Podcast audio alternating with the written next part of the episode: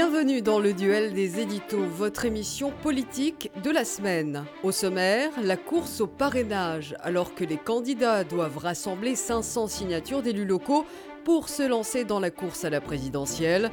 Le système fait débat. Certains d'entre eux affirment avoir des difficultés à les obtenir. Comment expliquer qu'Emmanuel Macron, pas encore candidat, approche les 1000 parrainages alors que Marine Le Pen n'en a rassemblé qu'une centaine? Comment fonctionne le système des parrainages Est-il antidémocratique Comment les différents candidats s'organisent C'est le débat de la semaine. Alexis Poulain et Jacques de Guilbon vous livrent ensuite leur actu du monde d'après. Mais d'abord, l'affrontement des trois droites, quelques jours après les meetings de Marine Le Pen et d'Éric Zemmour, et avant celui de Valérie Pécresse ce week-end, ces trois candidats sont au coude à coude dans les sondages. L'identité de celui ou celle qui pourrait affronter Emmanuel Macron au second tour est de plus en plus incertaine. Qu'est-ce qui les différencie et les rassemble? Quelles sont leurs visions de la droite? C'est l'actu des éditos avec une première question, messieurs. Ils comptabilisent à eux trois près de la moitié des intentions de vote. Selon vous, un rassemblement des droites derrière celui ou celle qui atteindra le second tour est-il envisageable? Bonjour Alexis. Bonjour Jacques. Heureux de vous retrouver Eh depuis oui. quelques semaines. Euh, pour répondre à la question, un rassemblement des droites est-il envisageable? C'est assez paradoxal selon moi, puisqu'on a euh, donc ces trois droites qui font presque la moitié de l'électorat français aujourd'hui, si, on les, si on les additionne, euh, qui sont représentées par trois personnes qui ne se supportent pas toutes les trois, alors que leurs électorats n'ont jamais été aussi proches. C'est-à-dire Mm. que ce serait possible électoralement s'il y avait un chef charismatique qui arrivait, qui était capable de parler à tout le monde, une sorte de nouveau Nicolas Sarkozy peut-être, de rassembler cet électorat-là au second tour. Mais actuellement, vu ce que sont les relations entre Marine Le Pen, Éric Zemmour et Valérie Pécresse, et vu quels sont les tiraillements même à l'intérieur de leur camp, ça semble euh, inenvisageable et donc on va vers une défaite euh, de cette droite. Oui, c'est l'effet euh, centrifugeuse hein, du centre euh, droit macroniste qui a permis euh, de rendre floue la candidature de Valérie Pécresse, qui aurait pu être beaucoup plus simple. La, victoire aussi, une certaine victoire d'Éric Ciotti hein, lors de la primaire des Républicains, et puis l'arrivée d'Éric Zemmour dans le champ politique qui va diviser encore davantage un électorat qui était acquis à Marine Le Pen. Donc c'est vrai que pour ces trois droites, s'assumer et surtout s'unir, ça paraît compliqué. Chacun essaye d'avoir son sillon en espérant être au second tour et pouvoir battre Emmanuel Macron cette fois-ci. Euh, mais euh, l'union au premier tour permettrait peut-être justement d'éviter qu'Emmanuel Macron soit au second tour. Et là, d'avoir peut-être euh, un choix entre qui Pécresse contre Zemmour, Pécresse contre Le Pen ou, ou quoi encore, pour voir quelles sont finalement les droites attendues par les Français. Oui, mais là on voit qu'ils sont dans un mouchoir de poche tous les trois, c'est-à-dire qu'ils tournent autour de 15% depuis, depuis un mois. Éric Zemmour est en remontée, Marine Le Pen stagnant et Valérie Pécresse ayant tendance à, à baisser. Alors que pourtant, si on regarde dans les marqueurs vraiment euh, de ce qu'est la droite, euh, la droite qui n'a jamais été aussi à droite, je pense, depuis très longtemps, notamment sur euh, le droit du sol, le regroupement familial, l'AME, qui sont Mm. vraiment ce que semblent attendre leur, leurs électorats, c'est-à-dire régler le problème de l'immigration, régler aussi le problème de la sécurité qui est lié dans la tête de leurs électeurs. Ils ont à peu près euh, tous les trois les mêmes, euh, les mêmes propositions. Donc les lecteurs euh, se retrouvent avec un, trois fois le même programme, mais trois personnalités euh, fondamentalement différentes. Et c'est là-dessus sans doute que va se jouer la différence. Bah, c'est une sensibilité, c'est-à-dire que sur les programmes, ils sont à peu près d'accord. Même sur le programme économique, on va dire plus de libéralisme, sur l'allongement de la durée du travail, enfin plein, plein de choses qui font que finalement on ne voit pas la différence dans les programmes. Donc c'est la différence dans les sensibilités, avec un côté euh, plus euh, européen, euh, plus macroniste, on va dire, pour Valérie Pécresse, et puis un, côté plus souverainiste pour Marine Le Pen et Éric Zemmour, qui est le nouveau avec le- le- le- le- l'envie assumée d'en découdre avec l'immigration, qui va être son cheval de bataille. Donc on voit bien que, à part ça, vu qu'aujourd'hui l'élection présidentielle, les programmes, tout le monde s'en fiche, on a l'impression, ça a vraiment changé par rapport aux années précédentes. ça reste. Finalement un vote d'adhésion à un discours qui n'aura rien finalement d'engageant ni de réel par rapport aux réformes proposées. Et on voit d'ailleurs que des candidats ont des, ont des propositions totalement fantasques. Oui, et puis il faut voir les manœuvres d'appareil qu'il y a derrière. Par exemple, Mm. le, le pécrécisme est quelque chose, un cas d'école, c'est-à-dire que personne n'arrive à identifier exactement ce qu'est le pécrécisme.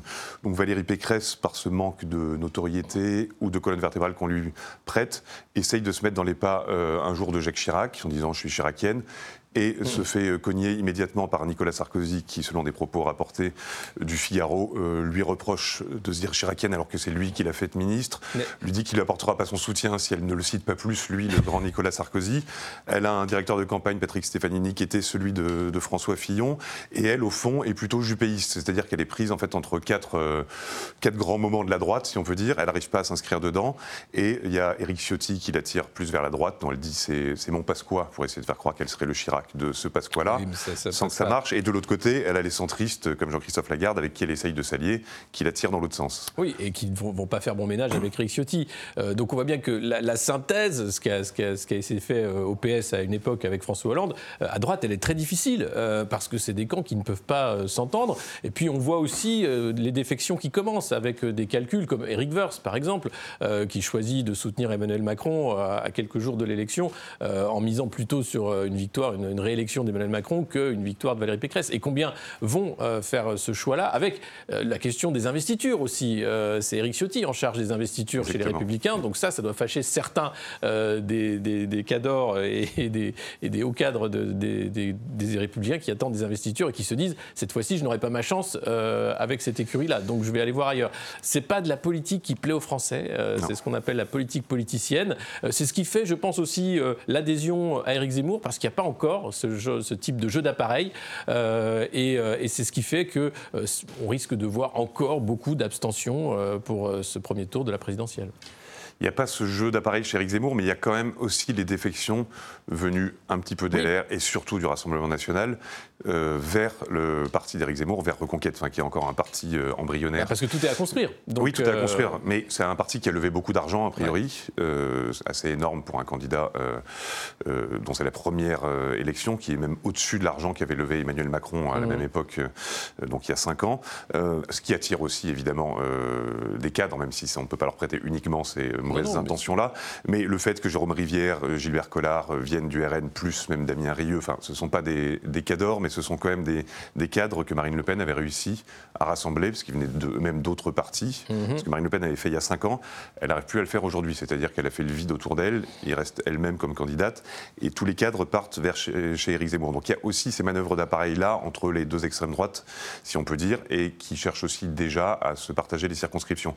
Donc le, ça peut aussi se retourner à un moment donné contre, contre Éric Zemmour, ces jeux-là. Oui, de toute façon. Euh, d'ailleurs, c'est euh, l'axe euh, de la campagne de Marine Le Pen, de dire seulement les arrivistes et ceux qui veulent trouver un poste vont chez Éric Zemmour et il va s'en mordre les doigts.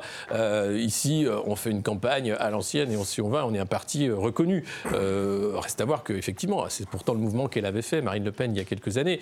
Le pari aujourd'hui d'Éric Zemmour de, de, reconstituer une droite autour de Reconquête en disant de toute façon les Républicains sont finis parce que la synthèse entre Lagarde et Ciotti est impossible et Pécresse n'y arrivera pas. donc c'est un pari qui est possible. Euh, reste à voir comment il peut se faire et quel sera le score de, Marine Le Pen au premier, au premier tour. Euh, aujourd'hui, euh, si Marine Le Pen, évidemment, n'est pas au second tour, c'est la fin du Rassemblement national. Ce sera très difficile d'avoir une suite, de placer des députés à l'Assemblée nationale et, de continuer sur ces bases-là, sachant que une quatrième campagne présidentielle pour Marine Le Pen me paraît quand même assez hypothétique. Oui, oui, c'est d'ailleurs le but des Zémouriens. C'est leur but premier, c'est de détruire le Rassemblement national, qui depuis 30 ans ou 40 ans euh, empêche tout autre bloc de droite nationale de s'exprimer en fait. Donc c'est ça la lutte qui aujourd'hui, c'est qui va mettre la main sur la droite nationale qui représente quand même au moins 30%, voire 35% de l'électorat. C'est pour ça que chez Éric Zemmour, on attend le ralliement de Marion Maréchal qui devrait se faire sans doute euh, fin février ou début mars. Mhm. Euh, il compte là-dessus pour mettre un dernier plomb à Marine Le Pen. Mais Marine Le Pen montre quand même qu'elle résiste en tant que personnalité. On le voit dans son électorat, qu'elle garde un électorat extrêmement populaire que Éric Zemmour n'arrive pas à prendre réellement. Euh, c'est elle la star des, campagnes et des, euh, des, petites villes périurbaines. Ils se sont affrontés par, euh, par meeting interposé mhm. samedi dernier et aucun des deux n'a lâché. C'est-à-dire que les deux meetings ont été à peu près réussis. Marine Le Pen s'est posée en femme qui a été victime elle-même du système politique, pendant qu'Éric Zemmour parlait de pouvoir d'achat. Donc on attend le meeting de Valérie Pécresse qui va avoir lieu samedi pour voir si elle arrive à se placer à la même hauteur, si elle arrive à rassembler elle aussi un public acquis, mais on, on a peur que ce public ait quand même plutôt plus de 70 ans. Eh, les jeunes ne sont pas là, c'est sûr. Euh, ils sont plutôt euh, chez Zemmour aujourd'hui. Et, on voit bien que le problème de Valérie Pécresse, c'est justement de se démarquer dans cette campagne. Qu'est-ce qu'elle apporte de différent euh, du macronisme à la droite?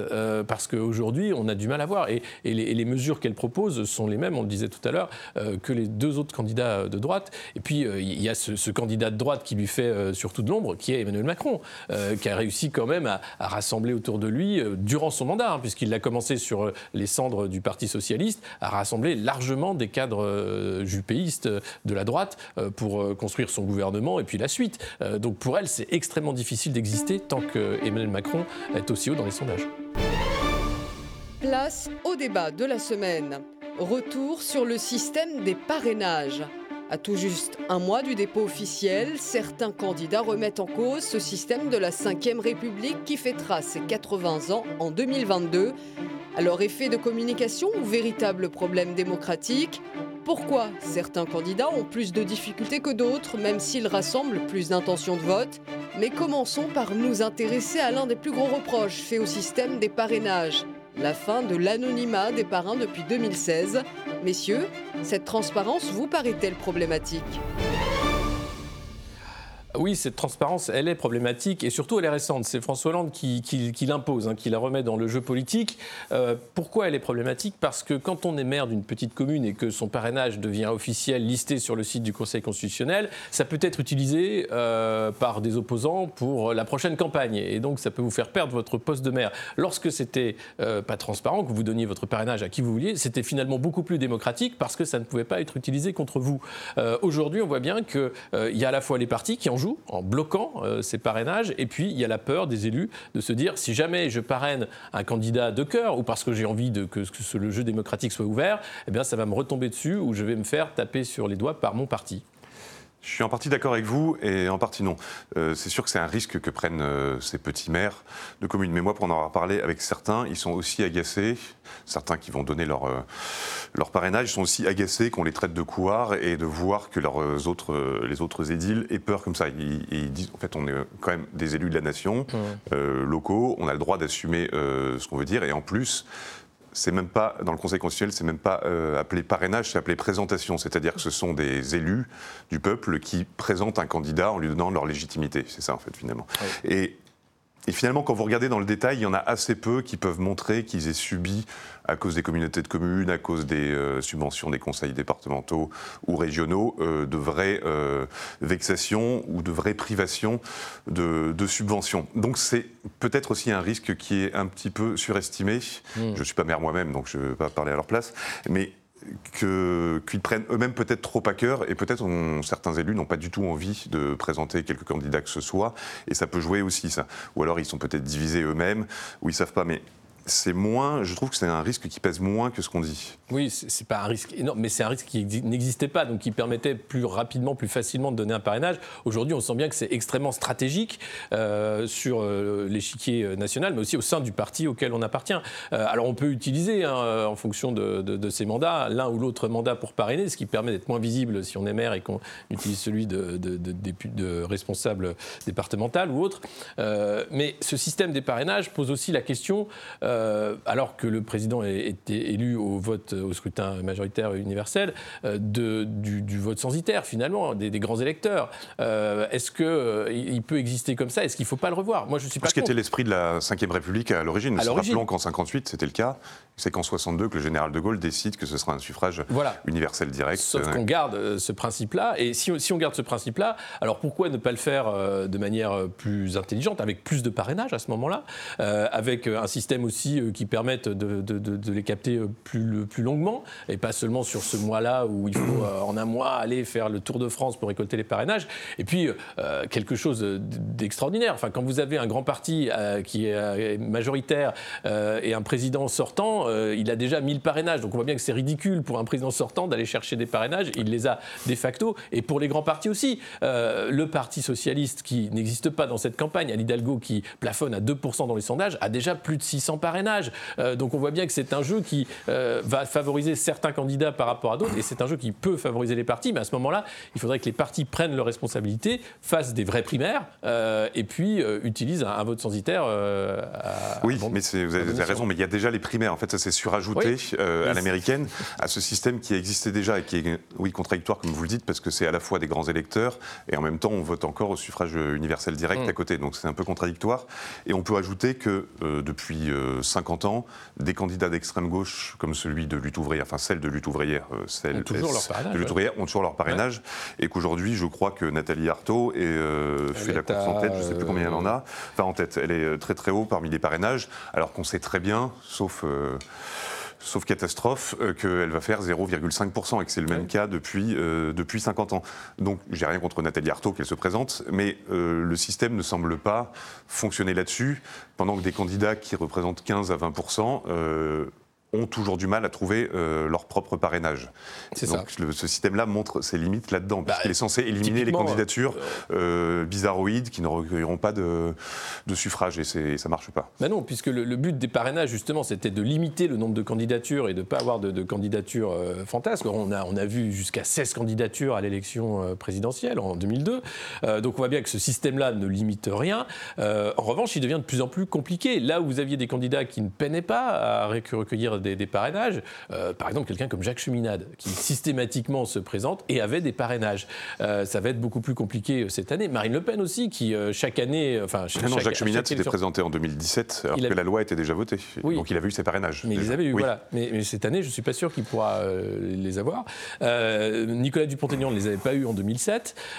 donc ça dépend vraiment. Et là, enfin, à chaque fois, on a ce psychodrame des parrainages, de dire voilà, si on veut que la démocratie soit vivante, je dois avoir mes parrainages. Or, il y a un risque euh, encore accru. On l'a vu à gauche avec la primaire populaire, dont la stratégie de cette primaire était d'empêcher finalement, pour faire l'union, les candidats de gauche d'avoir leur parrainage pour n'avoir qu'un candidat de facto. Donc c'est antidémocratique, là, pour le coup.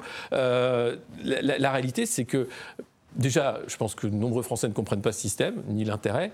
Euh, et le deuxième, c'est que ça empêche finalement de rentrer dans la campagne en amont parce qu'on ne sait pas qui vont être finalement les candidats parrainés. Oui, je ne dirais pas que les Français ne comprennent pas le système, parce qu'on sait, on pense principalement aux maires, même s'il y a d'autres oh. d'autres élus comme les conseillers départementaux, les conseillers régionaux qui peuvent donner leur, euh, leur signature. Euh, mais c'est peut-être comme on sait que les maires sont les élus qui sont les plus proches des, Français euh, dépolitisés, ce qui, est, ce qui, est, naturel puisque c'est eux qui le voient le, plus régulièrement. Peut-être ça a tendance à rassurer les Français quand même que ce soit les maires qui donnent leur parrainage. Mmh. Et pour l'instant, personne, me semble-t-il, n'a trouvé de système alternatif qui serait satisfaisant. Euh, je crois que c'était Éric Zemmour qui demandait qu'on crée une sorte de pool de signatures et on le distribuerait à peu près au hasard ensuite aux candidats qui auraient été sondés à 10%, ce qui est complètement absurde parce que dans ce cas-là, on donne le pouvoir aux, sondeurs euh, et aux, médias. Et dans ce cas-là, c'est Cyril Hanouna qui est élu demain. Enfin, mais euh, il n'y a pas de système pour l'instant qui fonctionne. Le problème, c'est qu'on est dans une contradiction de cette Ve République et des modifications de la Ve République.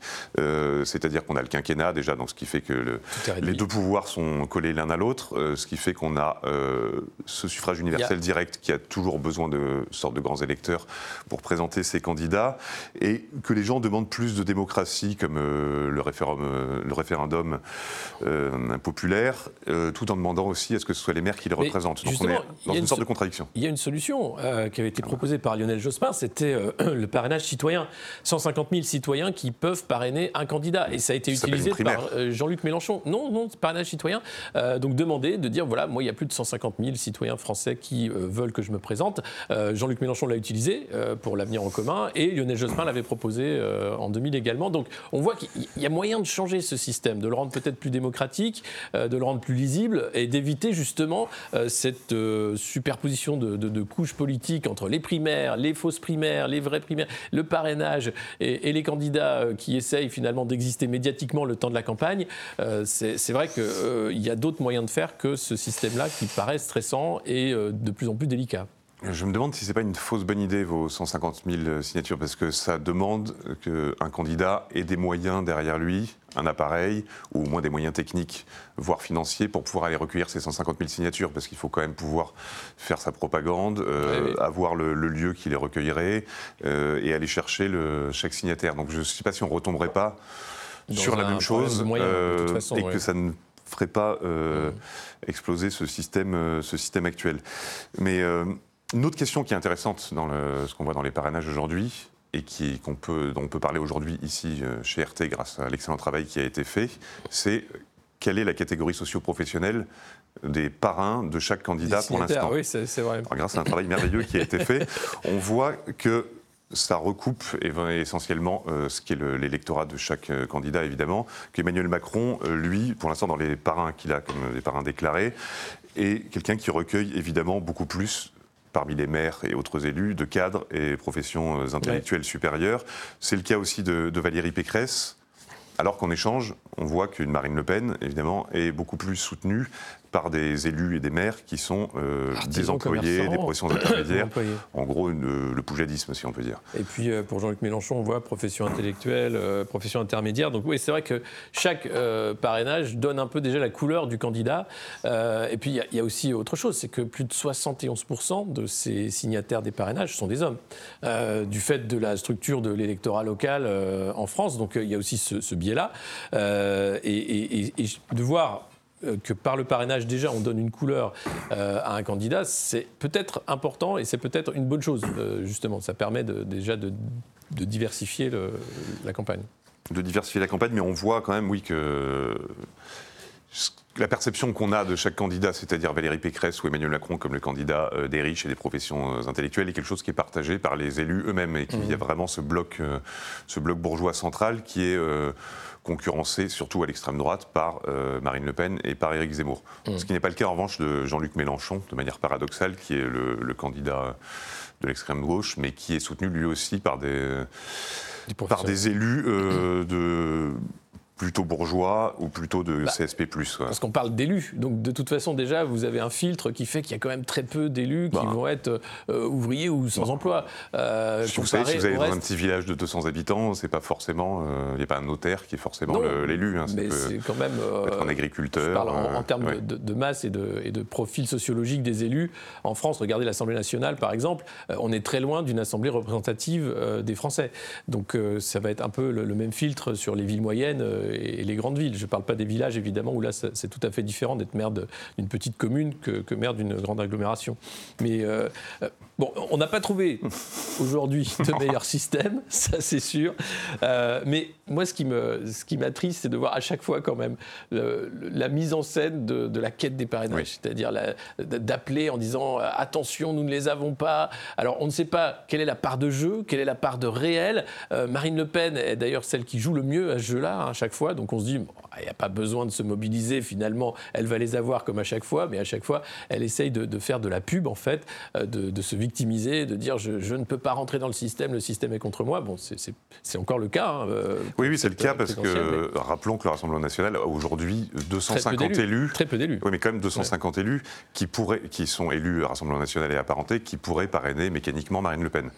Euh, et elle en a pour l'instant que 130 sur ces 250 qui ont donné leur, leur signature, ce qui montre soit qu'il y a un problème à l'intérieur de son parti, c'est-à-dire qu'elle tient pas ses troupes, oui, que, oui, que les autres euh, vont partir chez Eric Zemmour, soit qu'elle est incapable avec ses, euh, avec ses propres troupes d'aller chercher ses signatures euh, d'un point de simple point de vue concret, soit encore une fois qu'elle joue à la victime pour montrer, regardez, la, méchante démocratie veut me refuser mes signatures, le système, pardon, le système, alors que je suis la candidate du peuple. Direction le monde d'après. Alexis Poulain et Jacques de Guilbon vous apportent leur éclairage chaque semaine sur une information qui pourrait faire l'actualité politique de demain. Commençons par vous, Jacques. Selon vous, quelle info mérite cette semaine un coup de projecteur? Eh bien, l'info, à mon avis, de la semaine, c'est euh, le roussellement, c'est-à-dire euh, cette grande invention de Fabien Roussel, le candidat du Parti communiste français, qui réussit une percée assez euh, phénoménale, qui a dû réussir à passer de 1,5 à 4% donc c'est pas encore euh, Austerlitz, mais on s'en approche peut-être. Euh, enfin c'est pas Stalingrad non plus, euh, mais disons que Fabien Roussel est le premier candidat peut-être, euh, déjà parce que c'est le premier candidat communiste depuis 2007, ensuite ils n'en avaient pas présenté puisqu'ils s'étaient ralliés au, à un bloc des gauches, euh, qui est le premier candidat depuis très très longtemps, depuis 1969, où Jacques Duclos avait fait plus que le candidat socialiste. Donc c'est le premier candidat qui, pour l'instant dans les sondages, est au-dessus de l'inénarrable Anne Hidalgo, candidate du Parti socialiste qui était lui-même au pouvoir il y a, il y a cinq ans, qui n'est qu'à 1,5%.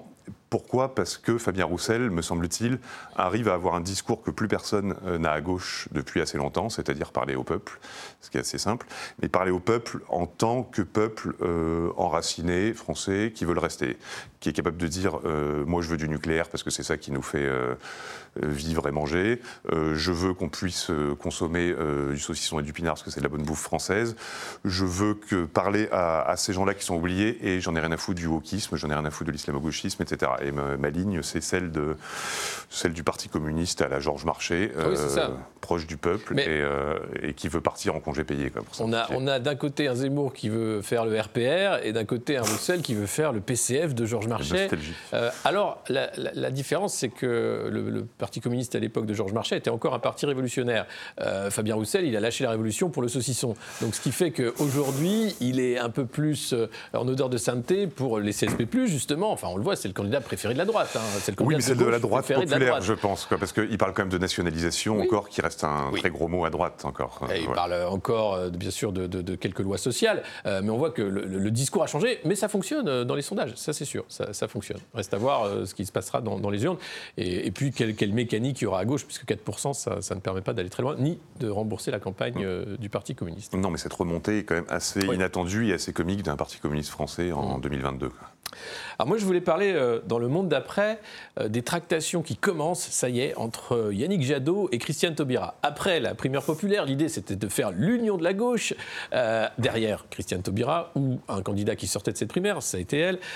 or, on voit bien que ces tractations, alors il y a eu un dîner qui a eu lieu un dimanche soir, fâchent beaucoup au sein des écologistes, notamment Sandrine Rousseau qui avait terminé juste derrière Yannick Jadot lors de la primaire écologiste, qui ne comprend pas, qui ne voudrait pas qu'on retombe dans les travers de la politique politicienne, où on voit que c'est déjà peut-être une union qui se dessine, mais ça n'a jamais permis non plus de gagner ni d'aller très loin. Euh, on se rappelle hein, déjà de ce qui s'était passé. Euh, les écologistes s'étaient euh, ralliés à Benoît Hamon pour un score assez calamiteux lors de l'élection présidentielle de 2017. Cette fois-ci, je pense que Yannick Jadot ne veut pas faire la même erreur, donc il va peut-être demander à Madame Taubira de le rejoindre. Est-ce qu'elle voudra faire ça? C'est une vraie question. Et est-ce que 4 plus 5 font 9 Je ne sais pas dans les sondages.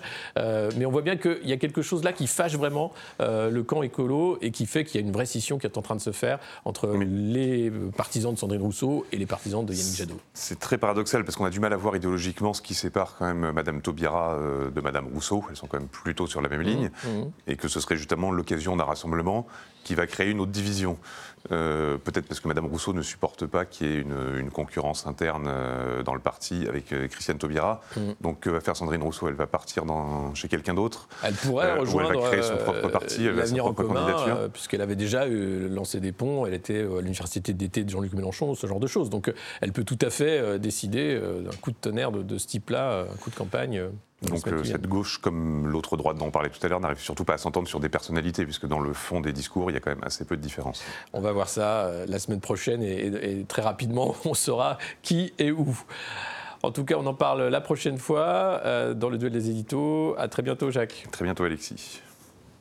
C'est la fin du duel des éditos. Vous pouvez retrouver cette émission en replay sur notre site rtfrance.tv et en podcast sur toutes les plateformes. Vous pouvez également réagir dans les commentaires et sur les réseaux sociaux via le hashtag LDDE. À la semaine prochaine pour un nouveau duel des éditos.